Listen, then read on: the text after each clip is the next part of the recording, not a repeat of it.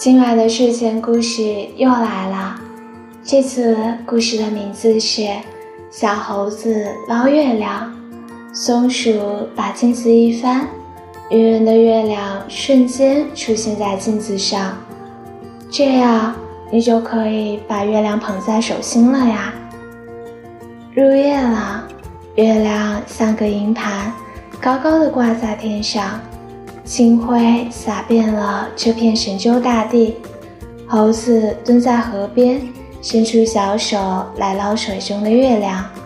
可它刚刚接触到水面，月亮就碎成了一片。猴子很是苦恼，双手托腮的想：到底怎样才能把月亮捞上来呢？松鼠这时候在猴子身后拍了拍它，说道：“猴子。”你在干嘛呢？猴子说：“我想要捞月亮啊。”松鼠想了想，从尾巴掏出一面小镜子，递给猴子：“喏，给你。”猴子抓抓头，一脸迷茫。咦？